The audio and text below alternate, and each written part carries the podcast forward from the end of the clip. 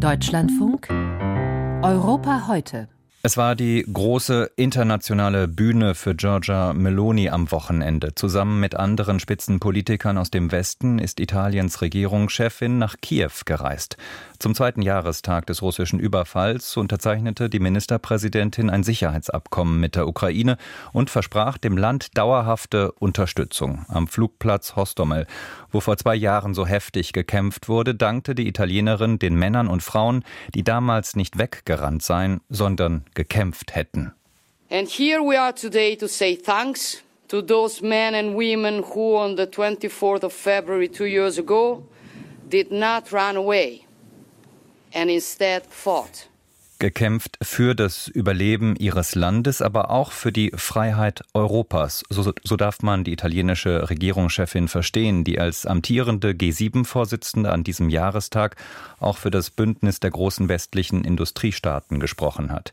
In Italien selbst ist die Ukraine-Politik Melonis allerdings umstritten, nicht zuletzt in ihrer eigenen Regierung. Jörg Seiselberg ist unser Korrespondent in Rom. Herr Seiselberg, bevor wir auf die Regierung schauen, wie hat die italienische Öffentlichkeit die Reise Melonis kommentiert? Also es war gemischt. Es spielte eine große Rolle im staatlichen Fernsehen beispielsweise, in den großen Tageszeitungen Corriere und Repubblica war es eher auf den hinteren Seiten zu finden, was der Tatsache geschuldet war, dass andere Themen hier aktuell innenpolitisch äh, eine Rolle spielen. Aber Meloni selbst war wichtig, dass sie diese Bilder transportieren kann. Sie mit Zelensky, sie mit äh, Trudeau, mit von der Leyen bei dieser Pressekonferenz äh, an diesem, äh, Sie haben es beschrieben, historisch äh, bedeutenden Ort. Und damit hofft sie, die Botschaft Botschaft zu transportieren, vor allen Dingen nach innen, nach Italien. Ich, Giorgia Meloni, gehöre zu den Führern der freien demokratischen Welt, die sich Putin entgegenstellt. Das ist für sie wichtig vor dem Hintergrund, dass sie halt immer noch dabei ist, ihre politische Vergangenheit abzuarbeiten, bis heute sich nicht wirklich davon distanziert hat. Und das ist äh, ja diese Botschaft, ich bin eine verlässliche Führerin, ich bin anerkannt auch von den anderen Partnern in der Europäischen Union und in der demokratischen Welt. Dieses Renommee braucht sie in Italien mit Blick auf die moderaten Wählerschichten und da waren das für sie wichtige Bilder.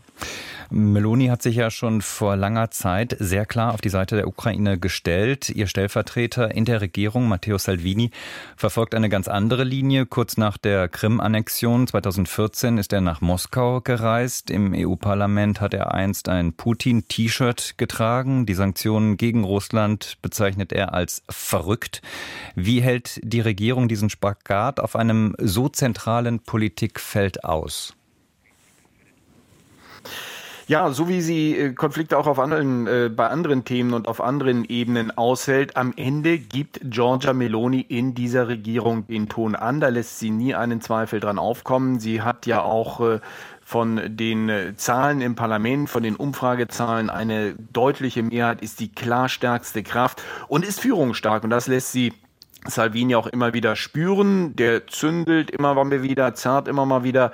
Aber letztendlich äh, ist es Meloni diejenige, die die Linie festlegt. Und das gilt auch und gerade bei der Ukraine. Da, die Ukraine ist für Meloni der wichtigste Trumpf auf internationaler Ebene, denn alle Führer in der Europäischen Union beispielsweise, inklusive Kanzler Scholz, äh, inklusive Macron begegnen ihr so kooperativ, wie sie es gemacht haben in den vergangenen Monaten. Vor allen Dingen ja auch deswegen, weil sie eine entscheidende Stütze in der Koalition ist, gegen Putin für die Unterstützung, äh, für die Hilfe äh, der Ukraine und deswegen wird sie an diesem Punkt nicht wackeln und das, was sie bei vielen anderen Themen äh, auch macht, Salvini deutlich zu machen, dass er in der zweiten Reihe sitzt, das wird sie hier bei der Ukraine auf jeden Fall weiter durchziehen. Rechtsradikale Vordenker in Russland, wie zum Beispiel Alexander Dugin, haben ebenfalls enge Verbindungen nach Italien. Zusammen mit einem italienischen Gymnasiallehrer aus Parma schuf Dugin in den 1990er Jahren, also schon lange her, ein Netzwerk mit engen Verbindungen zur Lega von Salvini. Ist ein Abrücken von Putin für die Lega ideologisch schwieriger als für Melonis Partei, die in den Medien ja gerne als postfaschistisch äh, bezeichnet wird?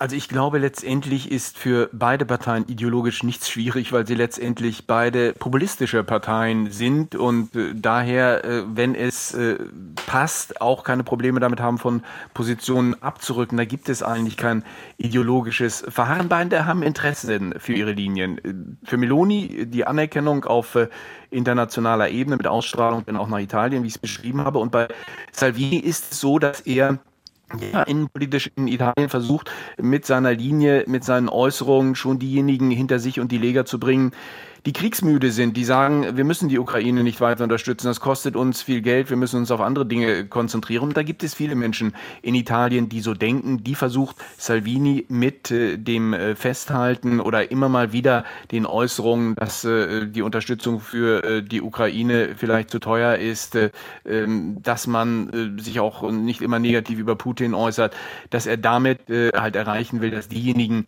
die dem Ukraine-Krieg kritisch gegenüberstehen, dass sie sich eher der Liga anschließen als Meloni. Noch ganz kurz, dieser Konflikt um die Russland- und Ukraine-Politik vollzieht sich vor dem Hintergrund des beginnenden Wahlkampfes für die Europawahlen im Juni. Meloni ist Vorsitzende der Partei Europäische Konservative und Reformer, ECR. Zur EU-kritischen ECR-Fraktion im Europaparlament zählen unter anderem die polnische PiS, aber seit neuestem auch die rechtsextreme Bewegung Reconquête von Eric Zemmour aus Frankreich. Salvinis Lega wiederum ist mit Le Pens, Marine Le Pens Rassemblement National und der AfD in der Fraktion Identität und Demokratie vereint, also unterschiedliche Lager. Wie viel politischer Sprengstoff birgt diese Konstellation für die Regierung? Also die beiden Regierungsparteien werden auf jeden Fall Wahlkampf gegeneinander führen, äh, immer schauend auf äh, das rechte Wählerreservoir, wo auch mit harten Bandagen dann zwischen den beiden äh, gekämpft wird. Aber letztendlich ist es ein Wahlkampf, wo Koalitionspartner gegeneinander stehen, ähnlich wie es in Deutschland äh, auch der Fall ist, wo Koalitionspartner dann natürlich in diesem Wahlkampf als äh, eigene äh, politische Kräfte auftreten. In Italien wird das, äh, wie es von gerade von Salvini üblich ist, mit deutlich härteren Bandagen geführt werden, als man es aus Deutschland gewohnt ist. Einschätzungen waren das aus Rom von Jörg Seiselberg. Die bisweilen etwas wackelige Tonqualität bitten wir zu entschuldigen.